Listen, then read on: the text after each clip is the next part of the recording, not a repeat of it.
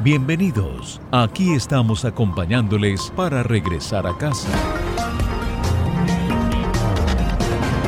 En medio del trancón, con el resumen de las noticias del día, la nota económica, entrevistas, noticias del entretenimiento y temas de actualidad vía satélite, acompañados de los clásicos en inglés y español de tres décadas, programados por Jimmy Villarreal.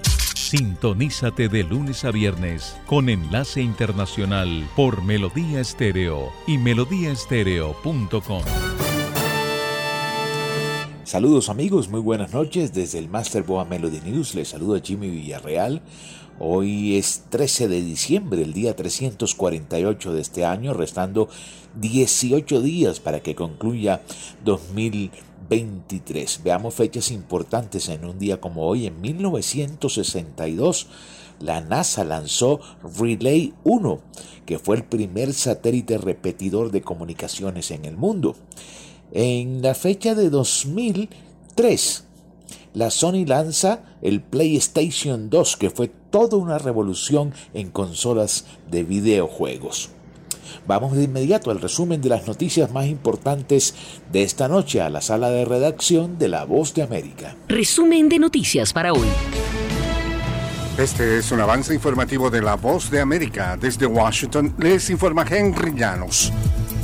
Por tercera vez desde el inicio de la invasión rusa, el presidente de Ucrania fue recibido en el Congreso y la Casa Blanca. Nos informa Jorge Agobián. La bancada republicana en el Congreso se resiste a aprobar un presupuesto adicional de 61 mil millones de dólares, solicitado por la administración Biden para mantener el apoyo militar a Ucrania. Legisladores opositores a Biden exigen a cambio un compromiso de la Casa Blanca para restringir el acceso de migrantes indocumentados a través de la frontera sur. Argumentan que la seguridad fronteriza es la prioridad de los estadounidenses, por encima de los intereses internacionales. Biden se ha mostrado dispuesto a ceder a las exigencias. Jorge Agobián, Pose América. La Asamblea General de la ONU aprobó el martes de forma abrumadora una resolución para exigir un cese el fuego humanitario en la franja de Gaza, lo cual pone de manifiesto el apoyo mundial para poner fin a la guerra entre Israel y Hamas. La votación muestra el creciente aislamiento de Estados Unidos e Israel. La votación del órgano mundial de 193 países fue de 153 a favor, 10 en contra y 23 abstenciones. El respaldo fue mayor que el obtenido el 27 de octubre por una resolución que pedía una tregua humanitaria. De costa a costa. Toda mi familia está en... De frontera a frontera. ecuatorianas que están llegando... Los sucesos que ocurren en todo Estados Unidos y más impactan a Latinoamérica. Estados Unidos al día. De lunes a viernes, la información con Tony Cano. Desde la Voz de América en Washington por su emisora local favorita en América Latina. El presidente de Argentina, Javier Milei, anunció su plan económico con un fuerte ajuste fiscal en el Estado que impactará duramente en la población. Nos informa Juan Ignacio González Prieto. El ministro de Economía de Argentina, Luis Caputo, anunció las 10 medidas del plan económico del plan Motosierra. De esta manera, no se renuevan los contratos del Estado con menos de un año de vigencia. Se suspende por un año la pauta publicitaria oficial. Se reducen los ministerios de 18 a 9 y las secretarías de 106 a 54, fijar el tipo de cambio del dólar a 800 pesos por dólar, aumentar en un 50% la ayuda para los sectores más pobres. Juan Ignacio González Prieto, Buenos Aires. La capital de Ucrania sufrió un nuevo ataque con misiles balísticos en la madrugada de este miércoles que dejó al menos 53 heridos, incluyendo seis niños y edificios dañados, según autoridades. Una serie de fuertes explosiones se escucharon en Kiev alrededor de las 3, mientras la ciudad activaba sus sistemas antiaéreos por segunda ocasión en la semana. De acuerdo con la Fuerza Aérea Ucraniana, Rusia disparó 10 misiles balísticos hacia la capital y todos fueron interceptados por las defensas antiaéreas. Este fue un avance informativo de La Voz de América. Escuchan Enlace Internacional por Melodía Estéreo y melodíaestéreo.com.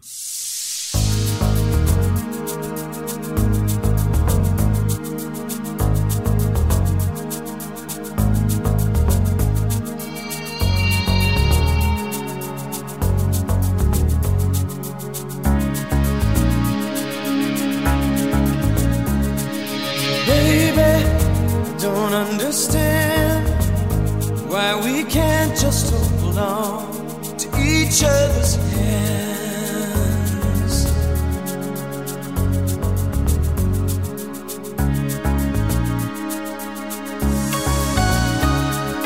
This time might be the last I fear, unless I make it all too clear.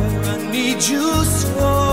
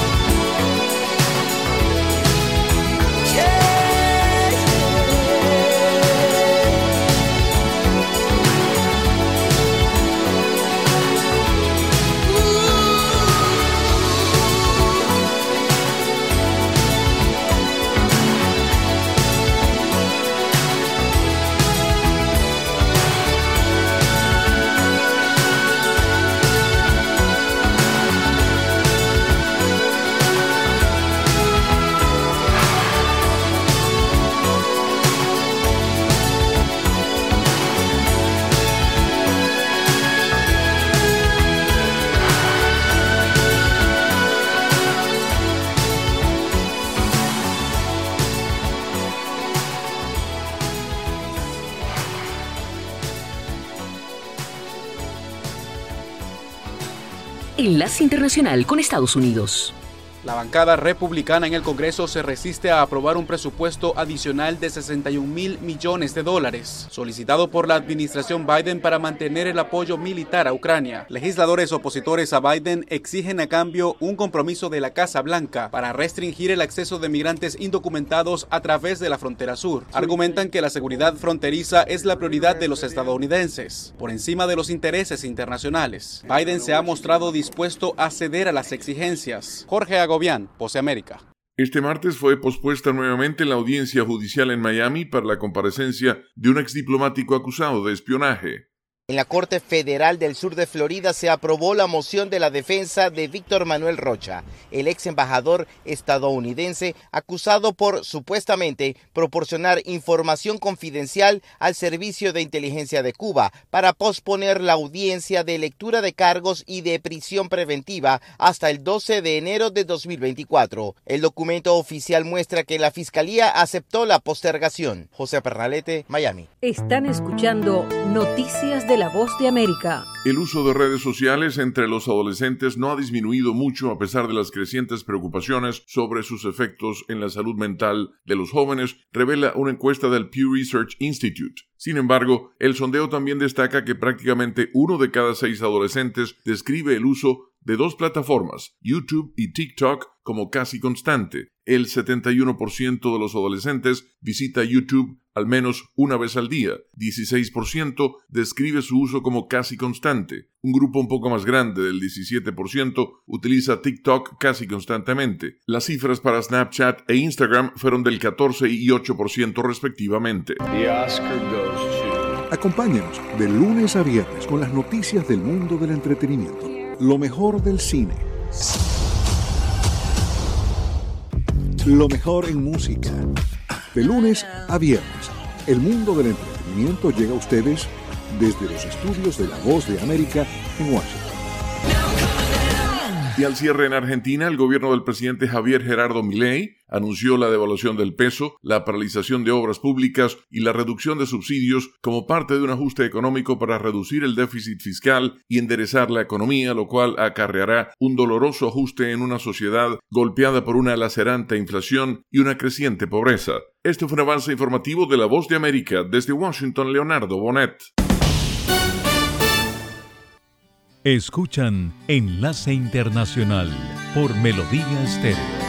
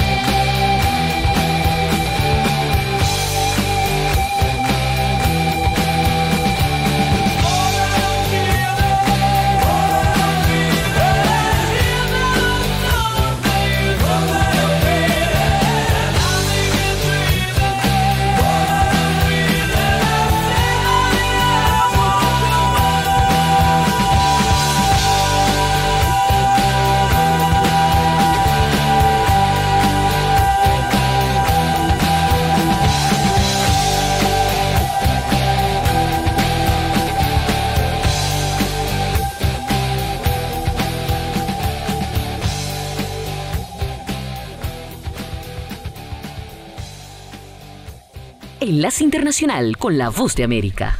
Cerca de 100 menores de comunidades vulnerables visitaron un parque de la capital colombiana para participar en una actividad que busca prevenir el reclutamiento forzado por parte de grupos irregulares. La actividad, organizada por la Embajada de Estados Unidos con el Comando Sur, las Fuerzas Militares de Colombia y Corparques, tuvo lugar en un parque de diversiones en la capital colombiana y contó con un énfasis pedagógico para que los menores residentes en estas regiones no caigan en las redes de guerrillas, como el ELN y las disidencias de las FARC. La Defensoría del Pueblo contabiliza 166 niños entre 12 y 15 años reclutados de manera forzosa en lo que va de 2023. Jair Díaz, Bogotá. Enlace Internacional con Centroamérica.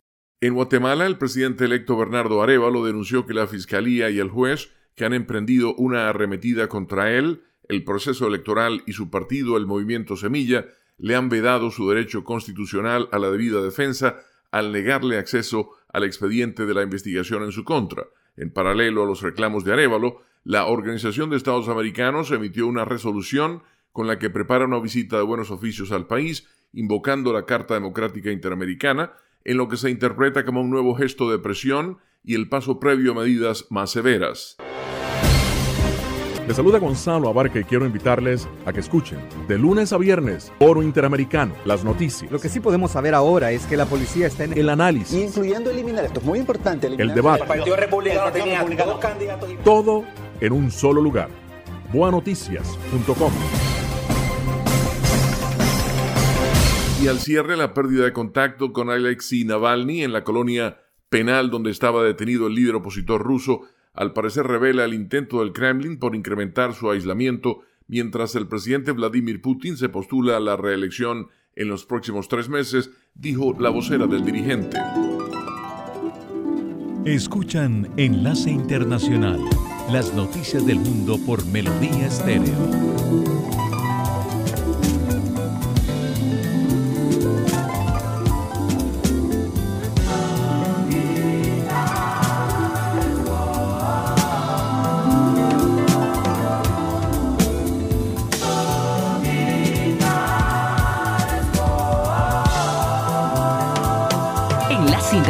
Con la música.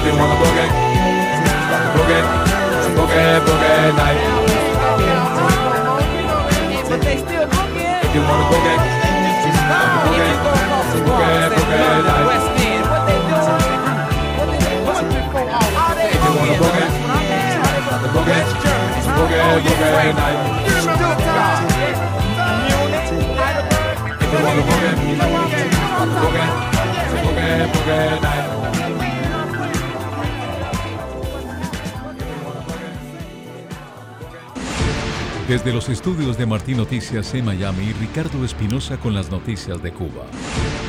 Por Melodía Estéreo y melodíaestéreo.com.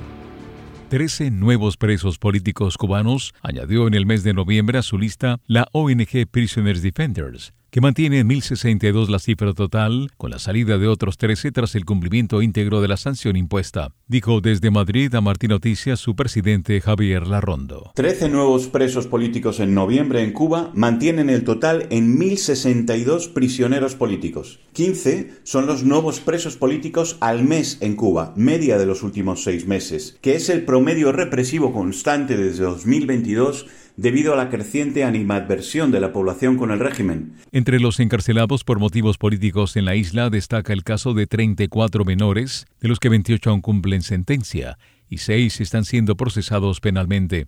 Por otra parte, Cuba, República Democrática del Congo, Etiopía y Arabia Saudí, los cuatro peores países del mundo en libertad educativa, registran una involución en la materia, según la investigación La libertad de educación en el mundo, presentada en España por la Universidad CEU San Pablo. Cuba es el único país latinoamericano ubicado en el Grupo 1 que recoge a los de menor valor promedio en el índice de libertad educativa. Gonzalo Sanz, profesor de la Universidad CEU San Pablo y autor principal de la investigación, dijo a Martín Noticias que esto se debe a la ausencia de centros educativos no gubernamentales. No existe ninguna iniciativa privada o no gubernamental y por tanto esos son los países que están claramente a la cola. ¿no? Es un derecho de los padres que está reconocido en Naciones Unidas y por lo tanto el derecho que tienen los padres a dar a sus hijos la, la educación según sus convicciones, según su ideología, según sus religiones. Sanz advirtió de las consecuencias económicas y sociales que, como Cuba, no adquiere este modelo. Eh, Lo que nos encontramos son que los países, a medida que van teniendo más libertad de educación, son países pues más desarrollados en lo económico, en lo cultural, mayor nivel de libertad de prensa, de libertad política, tienen incluso pues mayores niveles de felicidad o de satisfacción entre su población. Y lo que es quizás lo más novedoso del estudio es que estos países, a medida que van aumentando el el nivel de libertad de educación, tienen también una mejor equidistribución de la renta. Finalmente, Bélgica y Países Bajos son los dos únicos miembros del Grupo 4, el de mayor libertad educativa. Por otra parte, el gobierno de Cuba, lejos de resolver los problemas del pueblo, adopta una postura más represiva, según el análisis del portavoz del Partido Arco Progresista desde la isla, Manuel Cuesta Morúa. no hay ningún vínculo ya, porque el vínculo mayor era la que este era un Estado que proveía, un Estado protector, que te garantizaba mínimamente lo que tú necesitabas para el mes a través de la libreta de abastecimiento. Bueno, y eso no existe. Ese es el ejemplo más claro de ese colapso que también se refleja en las otras instituciones. Opositor enfatizó en Martín Noticias que en Cuba no funciona nada. Yo reto a cualquiera que me diga qué funciona en la economía cubana, porque el turismo, que era el gran factor que proveía de recursos, ¿sabe? El otro día emitió un reporte de que en un mes habían entrado acá solo 150 mil turistas, lo cual es un chiste. Si uno mira para Dominicana, donde en un mes entran así mismo como que un millón de turistas, ¿no? Una cosa que refleja exactamente lo que yo creo son las categorías con las que hay que analizar la realidad cubana que van desde el hasta la descomposición Atención que el Servicio de Aduanas y Protección Fronteriza de Estados Unidos rescató el martes 47 balseros cubanos que llevaban una semana en el mar y pedían auxilio desesperadamente. Los agentes de operaciones marítimas y aéreas de esa entidad federal recibieron un llamado de socorro y en colaboración con socios de la Guardia Costera lograron encontrar la embarcación, informó el organismo en su perfil de ex. Explicó que los migrantes viajaban en un bote rústico al sur de Isla Morada y habían colocado en lo alto de la embarcación la bandera con SOS. Al ser detenidos, los 47 migrantes afirmaron que habían salido hacía ocho días desde la provincia cubana de Matanzas. Están escuchando Noticias de Cuba.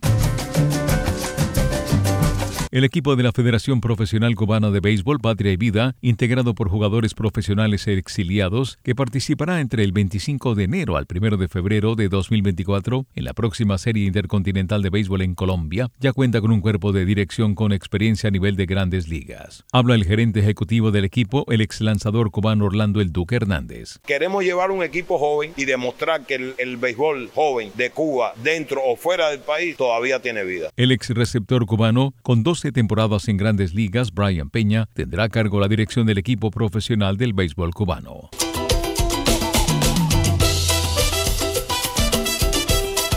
Pasaron las noticias de Cuba desde los estudios de Martín Noticias en Miami. Soy Ricardo Espinosa. Enlace Internacional.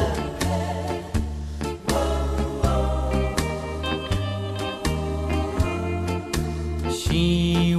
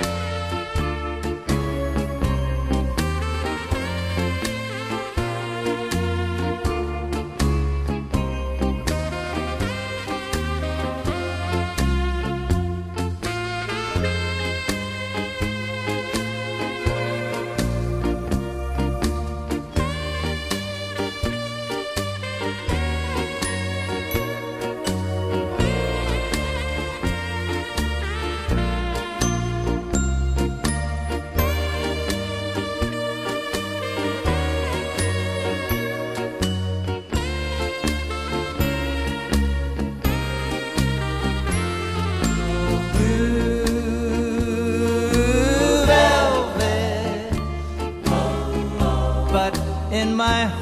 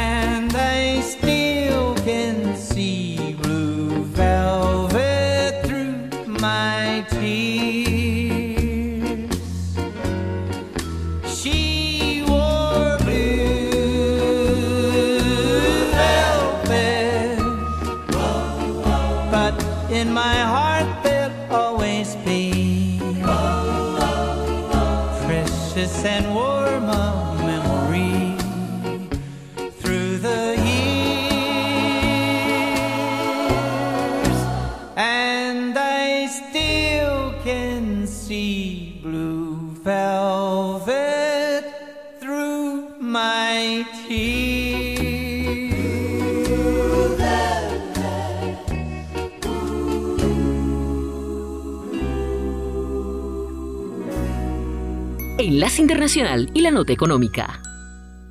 La inflación volvió a bajar el mes pasado y la gasolina menos cara ayudó a aligerar aún más el peso de los aumentos de precios. Al mismo tiempo, los datos más recientes sobre inflación al consumidor muestran que los precios en algunas áreas de servicios como alquileres, restaurantes y seguros de automóviles continuaron aumentando con incómoda rapidez. Según la agencia AP, el informe del Departamento de Trabajo señala que el índice de precios al consumidor aumentó solo una décima porcentual de octubre a noviembre. En comparación con el año anterior, los precios aumentaron un 3.1% en noviembre frente a un aumento interanual del 3.2% en octubre. No obstante, los precios subyacentes que excluyen los costos volátiles de alimentos y energía aumentaron tres décimas de octubre a noviembre, ligeramente más rápido que el aumento de dos décimas del mes anterior. Comparados con hace un año, los precios subyacentes aumentaron un 4%, es decir, la misma cifra que en octubre. La rigidez de la inflación en el sector de servicios de la economía probablemente mantendrá a la Reserva Federal en guardia contra la inflación en su reunión de esta semana. El presidente del organismo emisor, Jerome Powell, ha estado analizando esos costos como guía para saber si las tendencias inflacionarias subyacentes se están enfriando. La inflación sigue por encima del objetivo del 2% del Banco Central, y si bien Powell ha expresado optimismo sobre la desaceleración de la inflación, dijo a principios de este mes que es prematuro asumir que la Reserva Federal ha terminado de aumentar su tasa de interés de referencia o especular sobre recortes de tasas que muchos en Wall Street esperan ya en la primavera. Los precios de la gasolina cayeron un 6% solo de octubre a noviembre. Desde un máximo de 5 dólares hace aproximadamente un año y medio, el promedio nacional ha caído a 3.14 dólares el galón, que son 3.78 litros. Y los precios de los comestibles están mostrando señales de un mayor enfriamiento, lo que debería brindar a los consumidores cierto alivio en una de sus compras más frecuentes. Los precios de los alimentos subieron solo una décima en noviembre y están solo 1.7% más altos que hace un año. Los precios del pan, la carne vacuna, el pollo y el cerdo bajaron. Al mismo tiempo, los estadounidenses aumentaron el gasto en automóviles, bicicletas estáticas y muebles en 2021 y 2022, empeorando de alguna manera los cuellos de botella para muchos artículos elaborados en fábricas. Con la nota económica desde Washington, Leonardo Bonet, Voz de América. Cadenamelodía.com Radio de Talento.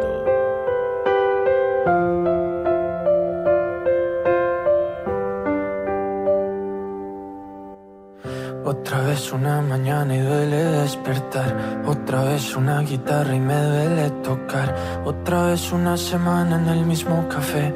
Otra vez una canción que no vas a escuchar. Nunca dije no te vayas, lo debí decir. Nunca dije que te quiero, no nos quise ir. Nunca dije que te espero, pero sigo aquí. Nunca dije que lo siento y sí que lo sentí. Cuando estábamos tú y yo que se alargara el día, que te iba a perder tan fácil, yo no lo sabía. Este amor pasó tan rápido como esta vida. Y aquí estoy yo, rasgándome la voz, buscándote y cantando entre la gente para que inevitablemente me oigas tú y sepas que soy yo, el mismo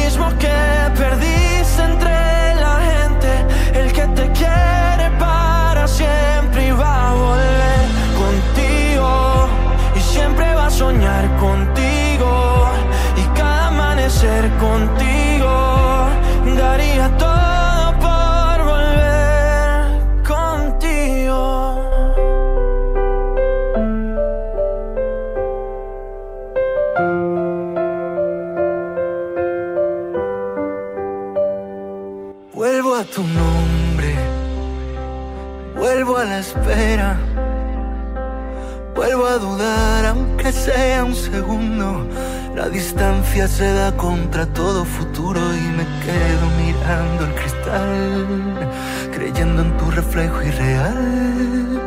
El nudo en la garganta lo deshago si me deja el tiempo volverte a cantar y Cuando estábamos tú y yo que se alargara el día Que te iba a perder tan fácil yo no lo sabía Este amor pasó tan rápido como esta vida Y aquí estoy yo Rasgándome la voz Buscándote y cantando entre la gente Para que inevitablemente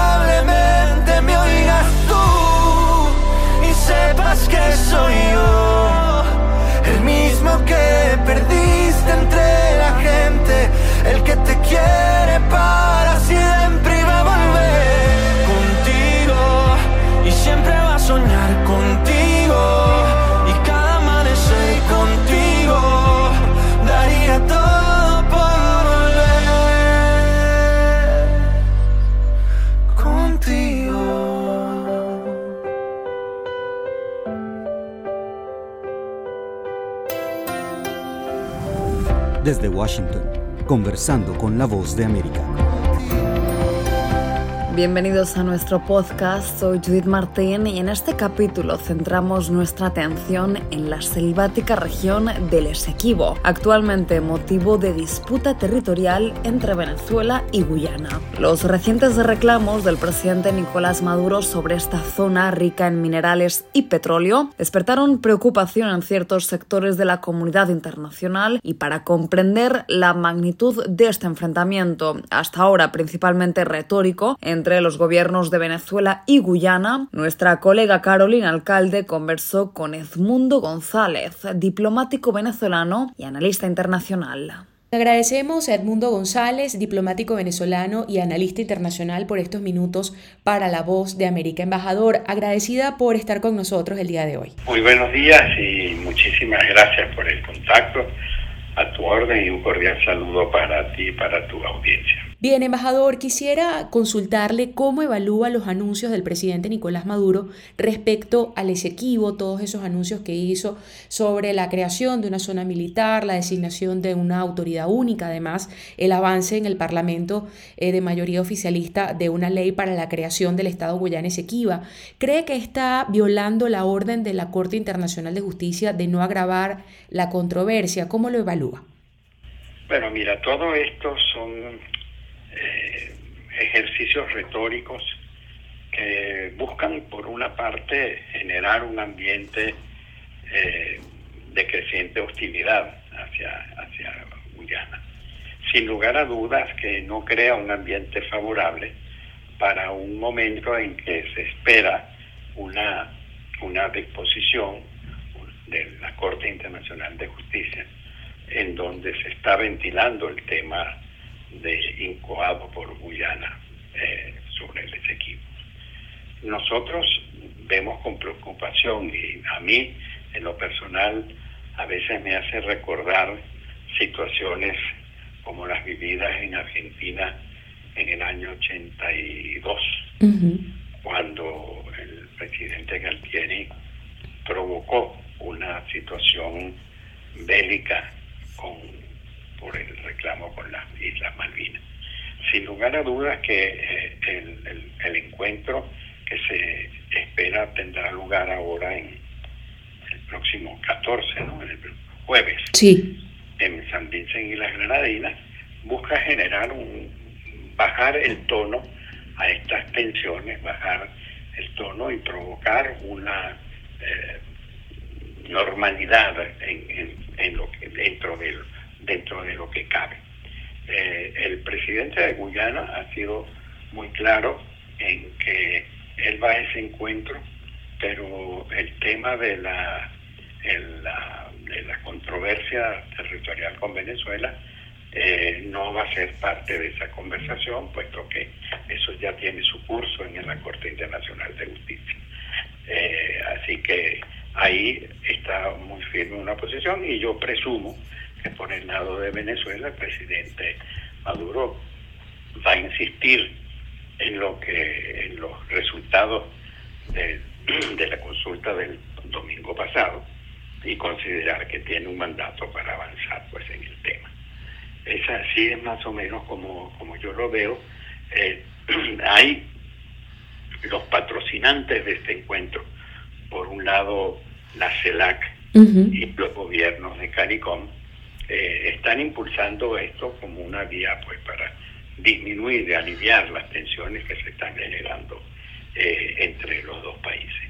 Y aspiramos pues que eh, encuentren un, un cauce y que vuelva esto a la normalidad, porque sería no beneficiaría a nadie una, una solución distinta a la prevista eh, en el acuerdo de Ginebra, que es nuestra tesis tradicionalmente, la solución eh, de la pacífica mutuamente satisfactoria de la controversia, eso es lo que nosotros hemos sostenido históricamente.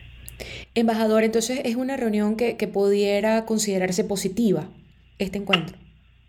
Bueno, positiva en tanto y cuanto se busca bajarle el tono a las discrepancias públicas que se han, que se han sostenido y que pudieran provocar pues eh, acciones no deseadas. Este, no hay que esperar tampoco grandes resultados porque por una parte el, el- el tema de fondo está siendo tratado en otro escenario internacional como es la Corte Internacional de hecho, embajador, con este encuentro y los llamados de, de varios países, ya usted mencionaba algunos de ellos, de la región evitar un conflicto militar, ¿cree que pudiera desescalar el conflicto, eh, digamos, dejar a un lado la posibilidad de que se pudiera llegar a un conflicto armado o esa, eh, ese escenario sigue estando presente allí? Mira, ese es un escenario extremo, eh, muy grave, muy delicado, si llegara a plantearse formalmente. Yo creo que en este caso se están haciendo más que todo ejercicios de retóricos que van acompañados, por supuesto, de algunas acciones como la designación de una autoridad militar, la, eh, suspensión de algunas medidas, en fin, todas las cosas que se anunció, que anunció el presidente el, el, el día pasado, que buscan pues generar todo este ambiente de que estamos dispuestos a recuperar el territorio sin tener presente que eso tiene en este momento una acción en el marco de la Corte Internacional de Justicia. Y sin poner de relieve el hecho de que Venezuela ha insistido históricamente en la negociación bilateral como uh, mecanismo para la solución satisfactoria del diferendo entre los dos países. Embajador, eh, el litigio pues eh, avanza en la Corte Internacional de Justicia. En este punto, ¿usted ve probable que haya algún tipo de posibilidad de regresar al Acuerdo de Ginebra o ya definitivamente será la Corte eh, el mecanismo para resolver el, y dirimir el conflicto? Bueno, la Corte tiene que fijar una, tomar una decisión, emitir un fallo sobre el tema planteado Ujú. eh, eh, por, por Guyana. Y en ese sentido allí habrá que esperar lo que se decida para ver cuál será el siguiente paso o curso de acción. ¿Ve probable que el gobierno decida presentar su contramemoria a pesar de todos estos eventos, estos actos retóricos? Eso es un punto muy importante que es mencionado. Venezuela debió haber presentado la contramemoria hace mucho tiempo. Venezuela debió haber designado un equipo de juristas y de internacionalistas especializados en el tema para responder a estas acciones incoadas por Guyana. Eso se ha debido presentar en su oportunidad y, y no se hizo. Y no se hizo y eso es muy, eso es muy importante y muy delicado. ¿Todavía hay oportunidad de que el gobierno de Venezuela o realmente Venezuela como Estado pueda recuperar el territorio Esequibo si acude ante la Corte Internacional de Justicia? Bueno, nadie puede vaticinar un resultado, evidentemente que cuando uno si toma esa decisión lo hace con base a una aspiración eh, de que eso pueda ser. Ahora, eso es un litigio que tiene años, años y todavía estamos eh, sin una, sin llegar a una solución definitiva. Venezuela tiene este reclamo y el acuerdo de Ginebra de 1966 es el marco natural para nosotros eh, proseguir con la nuestra aspiración de recuperación hay muchas dudas todavía, eh, sobre todo de personas, de la audiencia que vive fuera de Venezuela y que quizás no entiende bien este conflicto. ¿Por qué considera que justo en este momento el gobierno venezolano em, escala con, este tema, con la retórica, además con todo lo relacionado con el Esequibo? ¿Por qué pone en el escenario, en la narrativa, em, la situación em, del Esequibo? Bueno, eso es típico de las ocurre en gobiernos que se sienten eh, debilitados ante lo, por sus políticas internas. Y es un recurso al que apelan eh, las dictaduras cuando se sienten eh, amenazadas, debilitadas políticamente y buscan cohesionar el flanco interno con una acción de este tipo, de buscar el nacionalismo, un mensaje patriotero. Eh, eso es lo que hicieron en el pasado algunos gobiernos y eso es lo que se está viendo en este momento. Bien, agradecemos a el embajador Edmundo González, diplomático venezolano y analista internacional por estos minutos para La Voz de América. Embajador, nuevamente muchísimas gracias por habernos acompañado. Sí, cómo no. Melodía Estéreo, emisora afiliada al sistema de noticias de La Voz de América. Ahora, las noticias de Colombia y el mundo llegan a www.cdncol.com. Somos cadena de noticias y el portal digital de las Américas. Noticias, deportes, salud, entretenimiento, análisis, América Latina y el mundo, radio y televisión en vivo, cadena de noticias. Las noticias del mundo y la buena música se escuchan en Enlace Internacional por Melodía Estéreo y melodíaestéreo.com.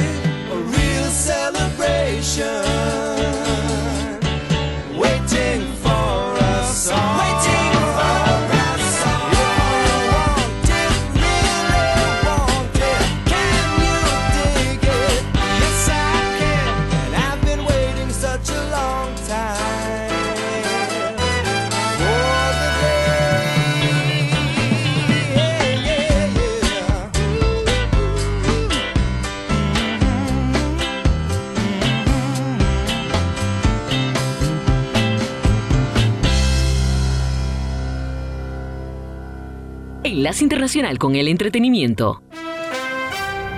El Golden Globe será entregado el 7 de enero. Desde Washington le saluda Alejandro Escalona. Esta es la voz de América. Barbie y Oppenheimer están nominadas al Globo de Oro, una como mejor película dramática y la otra como mejor musical o comedia. Otras nominadas son Maestro, Air, May December y Killers of the Flower Moon. El Golden Globe será entregado el 7 de enero de 2024 y la ceremonia será transmitida por la cadena CBS. Meryl Streep continúa siendo la artista que más globos ha ganado en la historia del premio. Contamos más de 25 las veces que la serie Friends es mencionada en la nueva película de la productora Higher Ground para Netflix, Leave the World Behind, en la que actúan Julia Roberts, Ethan Hawke, Mahershala Ali y Kevin Bacon. Mariela Martín es comunicadora social y productora audiovisual, parte de esta aldea global, para usar una frase del maestro Marshall McLuhan. Eh, la película quizás me enganchó por Julia Roberts, por la dirección de fotografía, esas, esas tomas cenitales de los ciervos, todas esas cosas. Yo creo que eso fue lo que me mantuvo atenta. Yo decía, algo, algo va a pasar bueno. Barack y Michelle Obama son productores ejecutivos de Leave the World Behind. A poco más de una semana para Navidad hacemos compras de última hora. Las tiendas en línea a veces se equivocan y hay que convencerlas de que el cliente siempre tiene la razón. Mientras esperamos que nos atiendan por teléfono, le damos un vistazo a las noticias de mitad de semana. Si están por Washington, pueden llevar a la familia a Frozen on Ice en el Kennedy Center. Elton John estuvo invitado en el especial de Navidad de Lady Gaga y los Muppets.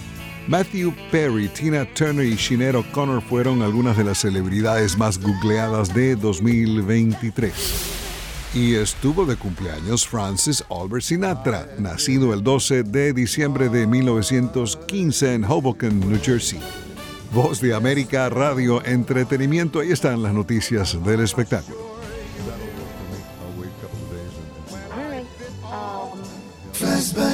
Flashback con Jimmy Villarreal. Saludos, bienvenidos a nuestro flashback de hoy. Tengo abierta aquí una edición de la revista Billboard del año de 1979. En una semana como hoy voy a leerles los cinco títulos de canciones que estaban de moda. Número 5, la canción de la piña colada con Rupert Holmes. Número 4, Please Don't Go, de Casey and the Sunshine Band. Número 3, el grupo negro de Commodores y el tema Steel. Número 2, No More Tears, Barbara Streisand y Donna Summer. Y en el primer lugar una canción de la agrupación Styx, se llama Babe. Número 1, una semana de diciembre del año de 1979 para nuestro flashback de hoy.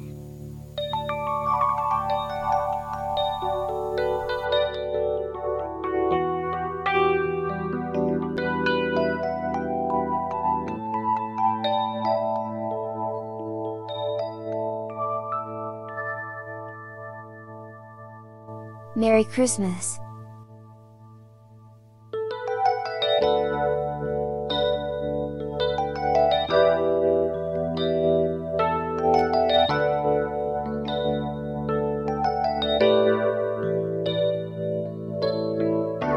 Babe, I'm leaving. I must be on my way.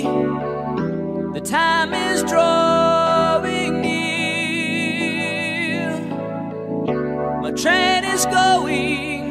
She